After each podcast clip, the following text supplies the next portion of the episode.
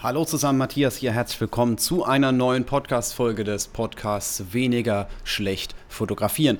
Heute habe ich ein besonderes Thema rausgesucht. Es geht zwar hier um weniger schlecht fotografieren, aber grundsätzlich ist es ja so, dass äh, Video auch für sehr viele interessant ist und dass man von Video sehr viele Dinge auch über die, auf die Fotografie übertragen kann, beziehungsweise äh, von der Fotografie sehr viele Dinge auf Video übertragen kann. Von daher finde ich dieses Thema extrem interessant. Äh, Canon hat jetzt vor kurzem äh, die, A, die R5 vorgestellt und das ist so eine der ersten Konsumerkameras, die ernstzunehmendes, ja gut, wirklich Konsumerkamera ist sie nicht, aber die ernstzunehmendes 8K produzieren kann. So Kameras gab es früher schon, also keine Ahnung, irgendwie äh, Hauptsache ein Smartphone mit 8K-Fähigkeit mit rausgebracht. Das Video sah dann zwar grauenhaft aus, aber äh, ja, zumindest einmal konnte sie 8K. Das ist so immer so ein bisschen die, äh, das Ding hinten dran, wo ich mir überlege, warum macht man das? Gut, hier kann man jetzt 8K DCI in RAW filmen. Das heißt, es kommt ein RAW-Video bei der ganzen Sache raus. RAW-Videos habe ich mir schon angeschaut, also auf der C200 beispielsweise, mit der habe ich schon im RAW gefilmt. Ich fand, in 4K war RAW schon ein bisschen übertrieben, aber darauf möchte ich jetzt heute mal ein bisschen genauer eingehen. Zuerst einmal ist die Überlegung, was kostet es überhaupt, Videos zu produzieren? Es gibt ja unterschiedliche Auflösungen. Also wir haben äh, das ganz normale Full HD, was mittlerweile eigentlich so der allgemeine Standard sein sollte. Also ganz ehrlich, welcher äh, Videograf, welcher Filmer kann denn kein Full HD produzieren? Das kann ja mittlerweile jedes Smartphone. Trotzdem, wenn man das ein bisschen anständig machen möchte, dann äh, ja, und noch eine anständige Kamera kaufen will oder sowas in die Richtung, so HD-Kameras kriegt man mittlerweile ab 500 Euro, wenn man da so noch ein äh, Standardobjektiv mit draufsetzt oder sowas in die Richtung. Doch äh, was viele hier hier vergessen, ist auch das hinten dran. Denn man, klar, man kann das Video filmen, aber das Video muss ja auch irgendwo hin. Das muss ja vielleicht auch irgendwo geschnitten werden, irgendwo hochgeladen werden oder sowas in der Art. Und von daher, äh, ja, braucht man ja auch irgendwo Platz für sowas. Also ich habe jetzt mal so grob drüber kalkuliert. Bitte nagelt mich jetzt nicht drauf fest. Klar, man kann das immer billiger, aber auch immer teurer machen. Aber ich äh, habe jetzt mal so schätzungsweise, wenn man bei Null anfängt, noch gar nichts hat und einen Computer braucht und eine Festplatte braucht und äh, eine Kamera braucht und alles Mögliche und ich sage jetzt einfach mal, man will anfangen, YouTube zu machen, dann äh, muss man so etwa 2000 Euro investieren. Für HD-Videos. Das ist äh, ein ganz guter Schnitt. So kann man eigentlich drauf, drauf eingehen. Ja, ja, das äh, klingt gar nicht mal so schlecht. Jetzt äh, ist die Frage, es gibt ja noch mehr es gibt ja auch 4K und es gibt ja auch äh, 8K beispielsweise, wir haben es ja schon angefangen. Und äh, so schätzungsweise ungefähr jedes Mal, wenn wir hergehen und die Auflösung vervierfachen, also von HD auf 4K ist es ja theoretisch die vierfache Anzahl an Pixeln, ähm, dann müssen wir auch die Kosten vervierfachen eine, eine 4K-Kamera, was Ernstzunehmendes, kann man beispielsweise, die ihr kennen, eher aus äh, RP nehmen oder eine, eine, Sony von einem älteren Modell kaufen oder sowas in der Art, aber mit Objektiv und sowas in die Richtung ist man da ganz schnell bei 1300 Euro. Und äh, wenn man dann noch einen Rechner dazu haben will und äh, alles Mögliche und äh, ja, also ich bin mal so schätzungsweise bei meiner Kalkulation auf so etwa 7000 gekommen.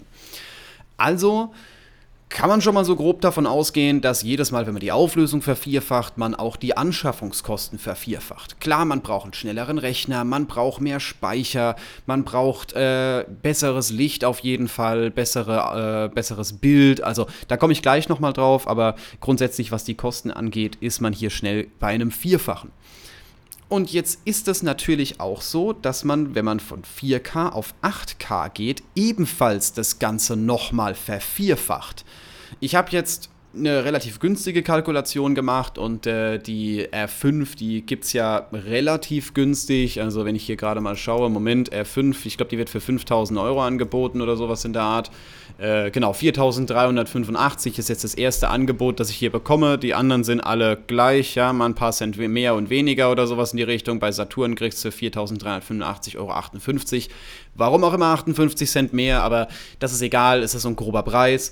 Äh, und äh, man ist halt hier ganz schnell bei 8K-Kameras, bei 6000 Euro, bei 8000 Euro, beziehungsweise wenn man noch einen Rechner dazu braucht oder sowas in der Art, ganz schnell mal bei 14.000 bis 20.000 Euro.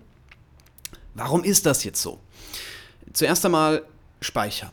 Speicher ist ganz wichtig und natürlich auch Leistung. Also ich habe selber hier gerade vor mir ein iMac stehen von 2017. Ich habe mit dem schon 8K RAW-Video von der Red geschnitten und äh, ja, der hat äh, ja da, von damals, also was heißt von damals, von 2017 halt, ist der voll ausgestattet. Ich glaube, das Einzige, was ich noch hätte mehr einbauen können, wäre eine doppelt so große SSD und doppelt so viel Arbeitsspeicher, was dafür gar nicht mal so relevant ist. Aber äh, der hat trotzdem mal fast 3000 Euro gekostet. Von daher äh, es ist schon notwendig, dass man hier investiert, um auch Spaß am Schneiden zu haben. Ich könnte das auch auf einem uralten Notebook machen und äh, mit Proxy-Medien arbeiten und dann vielleicht hergehen und äh, nach jedem Rendern vier Stunden warten oder das über zwei Tage laufen lassen. Es wäre möglich. Die Frage ist nur, äh, ja, will ich das? Ist es nicht vielleicht einfacher herzugehen und zu sagen, ich äh, hole mir was Größeres, wenn ich schon sage, ich möchte 8K-Videos produzieren?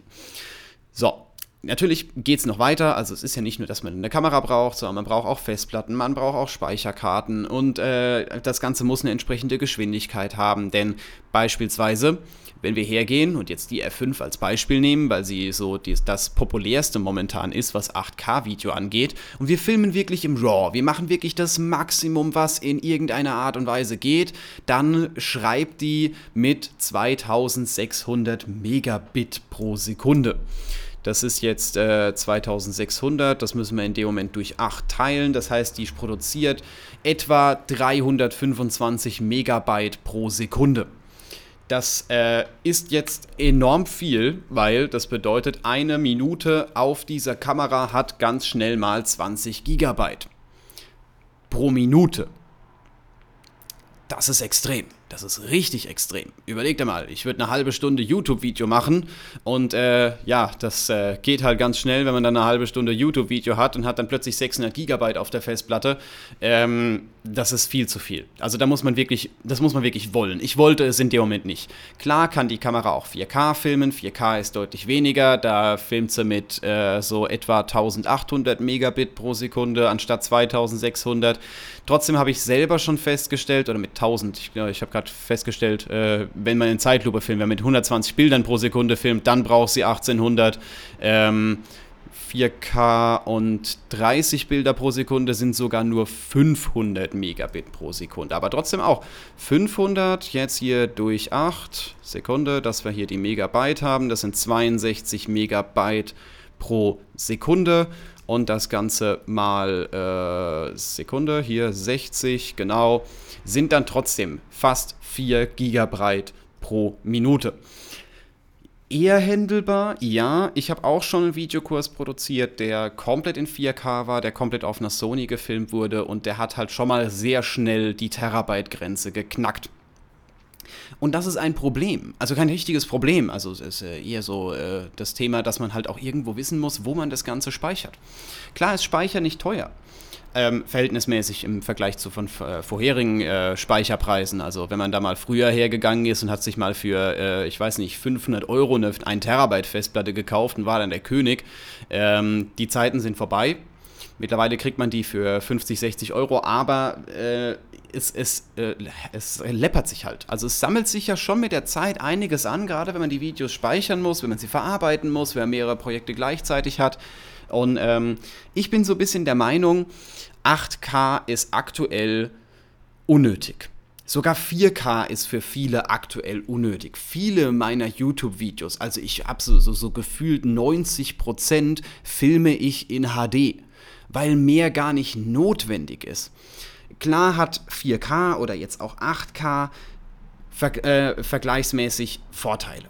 Man kann hergehen, man hat eine deutlich höhere Auflösung. Es sieht deutlich deta detailreicher aus. Es wirkt viel schärfer, definitiv. Aber die Frage ist, die man sich stellen muss, lohnt sich das überhaupt? Lohnt es sich in 8K zu filmen? Selbst wenn man es in 4K exportiert oder sowas in der Richtung. Lohnt sich das, wenn nachher irgendeiner auf dem Klo sitzt und äh, dein Video auf dem Handy anschaut und hat vielleicht nur ein HD-Display oder hat vielleicht die Qualität nicht mal nach oben gedreht und weiß das gar nicht zu würdigen? Ich filme sehr viel in HD, weil ich der Meinung bin, dass es vollkommen ausreichend ist. Ähm, jetzt hat natürlich höhere Auflösung noch andere Nachteile. Also gerade wenn man hergeht und äh, beispielsweise in, mit hohen ISO-Werten äh, filmt oder fotografiert, dann sehen hohe, hoch aufgelöste Bilder sehr schnell, ähm, ja, schneller matschig aus als welche mit niedriger Auflösung. Nächstes Problem ist selbstverständlich, dass die Bilder wirklich perfekt sein müssen oder die Videos wirklich perfekt sein müssen. Ich habe das gemerkt, als ich zum ersten Mal äh, mit einer Nikon D800 fotografiert habe. Das war damals so die erste Vollformatkamera, die ein bisschen mehr Auflösung hatte hatte zum Vergleich eine Canon 5D Mark II zu dem Zeitpunkt, das heißt äh, 20 Megapixel von der Canon und 36 Megapixel von der Nikon. Und äh, obwohl 16 Megapixel mehr jetzt gar nicht so viel klingt, man sieht viel mehr. Man muss mehr retuschieren, man muss mehr auf Details achten, weil eben deutlich mehr sichtbar ist. Und gerade wenn man es sich auf einem großen Monitor anschaut, ähm, man, man kaschiert nicht mehr so viel. Also es gibt, jetzt, gibt ja Dinge, gibt ja Momente, wenn man das filmt, wenn man es nur in HD filmt oder wenn man mit einer geringeren Auflösung fotografiert, dann verschwinden viele Dinge einfach, weil die Auflösung dieses Detailreichtum nicht darstellen kann. Ähm, aber jetzt stell dir mal vor, du machst ein Foto und äh, fängst dann an, ein 50-Megapixel-Bild oder ein 8K-Video oder sowas in die Richtung äh, zu retuschieren und da irgendwelche Unreinheiten rauszumachen oder irgendwelche anderen Dinge rauszumachen. Da, da stellt man dann recht schnell fest, was das überhaupt für Probleme mit sich bringt. Also äh, es hat selbstverständlich auch Nachteile und äh, die große Frage, die ich mir jetzt auch stelle oder die vielleicht viele sich jetzt auch stellen, lohnt sich das überhaupt? Lohnt es sich, Videos in 8K zu filmen, Fotos mit 50 Megapixel zu fotografieren oder was mittlerweile alles äh, notwendig ist, weil äh, die Kameras kriegen immer höhere Auflösungen, die Monitore kriegen immer höhere Auflösungen, die Videos kriegen immer höhere Auflösungen und ähm, lohnt sich das überhaupt?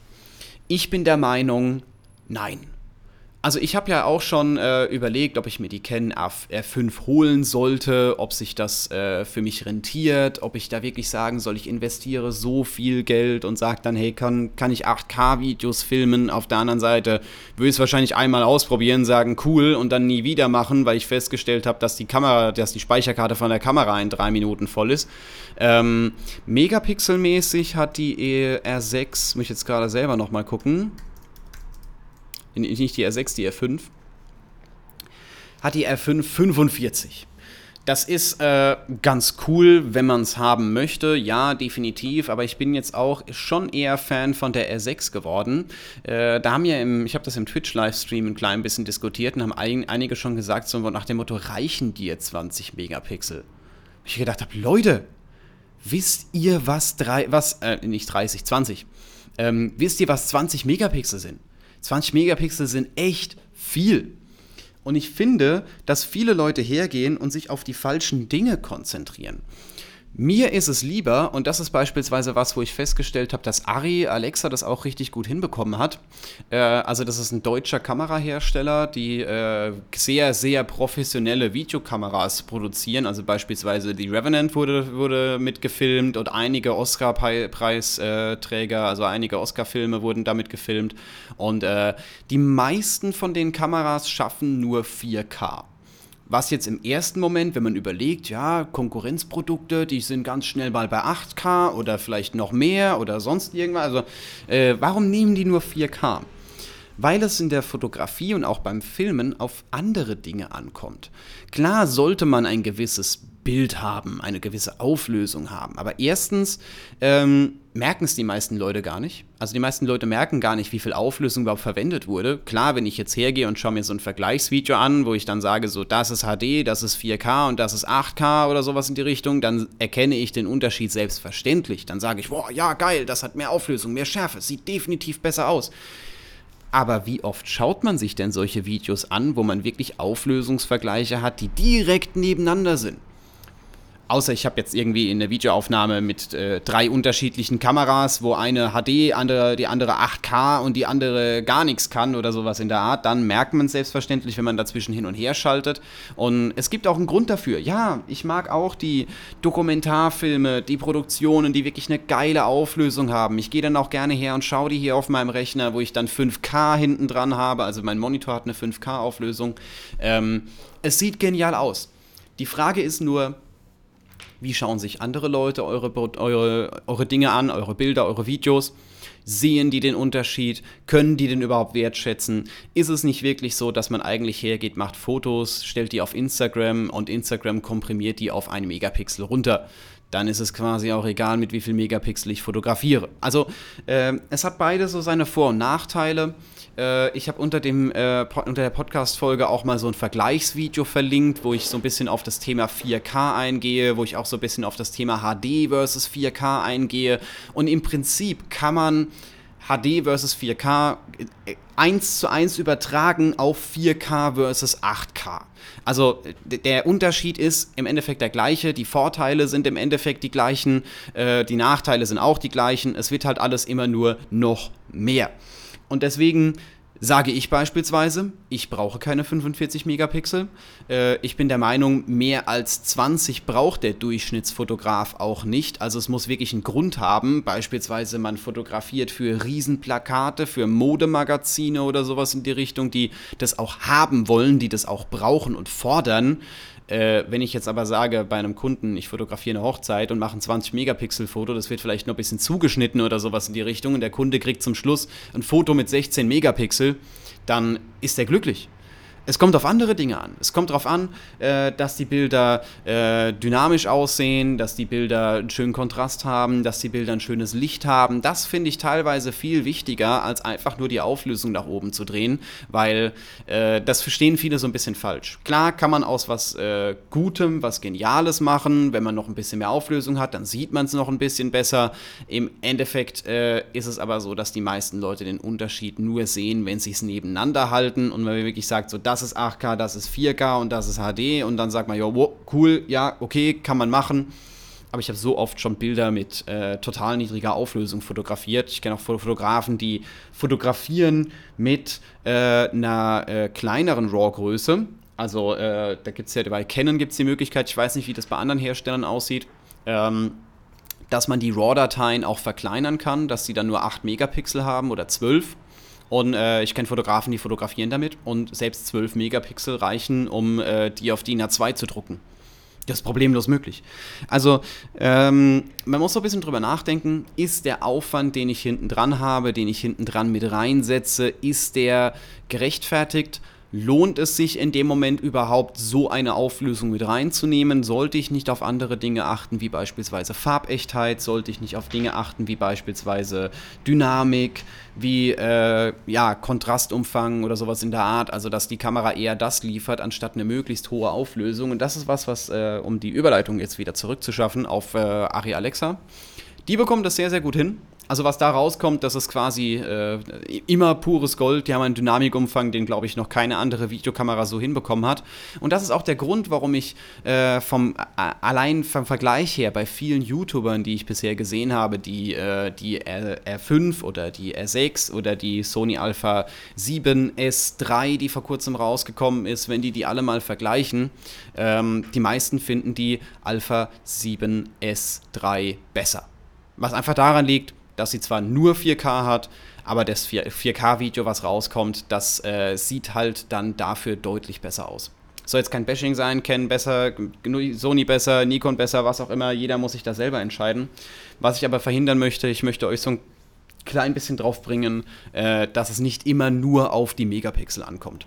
Ja, genau. Also ich fotografiere schon äh, seit Jahrzehnten, ja, es ist fast ein Jahrzehnt, ähm, ja, ich wollte jetzt nicht sagen, ja, seit Jahrzehnten, so alt bin ich noch gar nicht, äh, oder ich hätte sehr früh anfangen müssen, mit äh, unter 20 Megapixel oder so knapp drüber. Ich glaube, 21 habe ich, ich weiß es selber nicht genau. Und äh, man sieht in den meisten Fällen gar keinen Unterschied. Da gibt es viele andere Dinge, auf die man sich da konzentrieren sollte. Lieber ein gescheites Objektiv und eine Kamera mit geringerer Auflösung. Äh, das, das lohnt sich auf jeden Fall mehr und äh, nicht auf jeden Zug aufspringen von wegen so, 8K, das muss sein, weil zum Schluss, äh, ja, habt ihr alles in 8K gefilmt und stellt plötzlich fest, dass der Kunde es sich trotzdem auf dem Handy anguckt oder dass die YouTube-Videos äh, zu 95% nur auf dem Handy angeschaut werden und nicht über HD gehen oder sowas in der Art und es kann sich gar keiner angucken. Und die meisten Leute wollen das gar nicht. Ich sag's ganz ehrlich, die meisten Leute wollen es gar nicht sehen, die sehen es gar nicht, die äh, können es nicht wertschätzen. Deswegen äh, übertreibt es hier nicht so und äh, ja, soweit meine Meinung zu diesem Thema. Jetzt sind wir am Ende von der Podcast-Folge angekommen. Einfach so ein paar Minuten, ein bisschen über 8K gesprochen. Jetzt ist meine Frage an euch. Wie seht ihr das? Klar ist es ein nice to have und klar denkt man erstmal so, wow, ja, muss ich haben. Die Frage ist, musst du es wirklich oder willst du es? Das ist ein großer Unterschied und äh, mit den Worten möchte ich mich jetzt verabschieden. Wenn du mehr zum Thema Fotografie lernen willst, schau mal vorbei auf matthiasputz.eu. Da habe ich jetzt aktuell auch neue Workshops, die in den nächsten Tagen und Wochen stattfinden werden, wo man regelmäßig was zu unterschiedlichen Themen der Fotografie lernen kann. Aktuell äh, kommt am Donnerstag ich werde die Folge heute hochladen, also heute ist Dienstag, wenn ich das aufnehme. Von daher äh, sollte man noch Gelegenheit dazu haben. Am Donnerstag kommt ein neuer Workshop, der heißt, wie ich als Fotograf an Kunden komme. Meine komplette Strategie, wie ich es schaffe, von der Fotografie zu leben, kriegt man an diesem Tag komplett beigebracht zu einem echt genialen Preis. Von daher nutzt die Gelegenheit oder schaut euch einfach mal meine Videokurse an und äh, wir sehen, wir hören uns. Ich sage ja, wir sehen von den ganzen Videos, aber wir hören uns einfach in der nächsten Folge wieder mit dem nächsten Thema. Ich werde jetzt gleich noch zwei, drei aufnehmen, dass ihr auf jeden Fall in den nächsten Tagen auch versorgt seid. Normalerweise kommen die immer montags raus, von daher, äh, ja, nächsten Montag Montag einfach wieder einschalten. Ich werde jetzt dafür sorgen, dass wieder welche rauskommen. Okay, ich danke euch, dass ihr mit dabei wart und wir äh, sehen uns einfach, wir hören uns einfach. Macht's gut und wenn ihr Feedback habt, schickt es gerne an podcast.matthiasputz.com beziehungsweise auch gerne Themenvorschläge, eure Fragen, eure Meinung. Ich freue mich zu diskutieren. Das ist die E-Mail-Adresse, mit der man in dem Moment zu mir kommt. Also nutzt die Gelegenheit und wir hören uns einfach in der nächsten Folge wieder.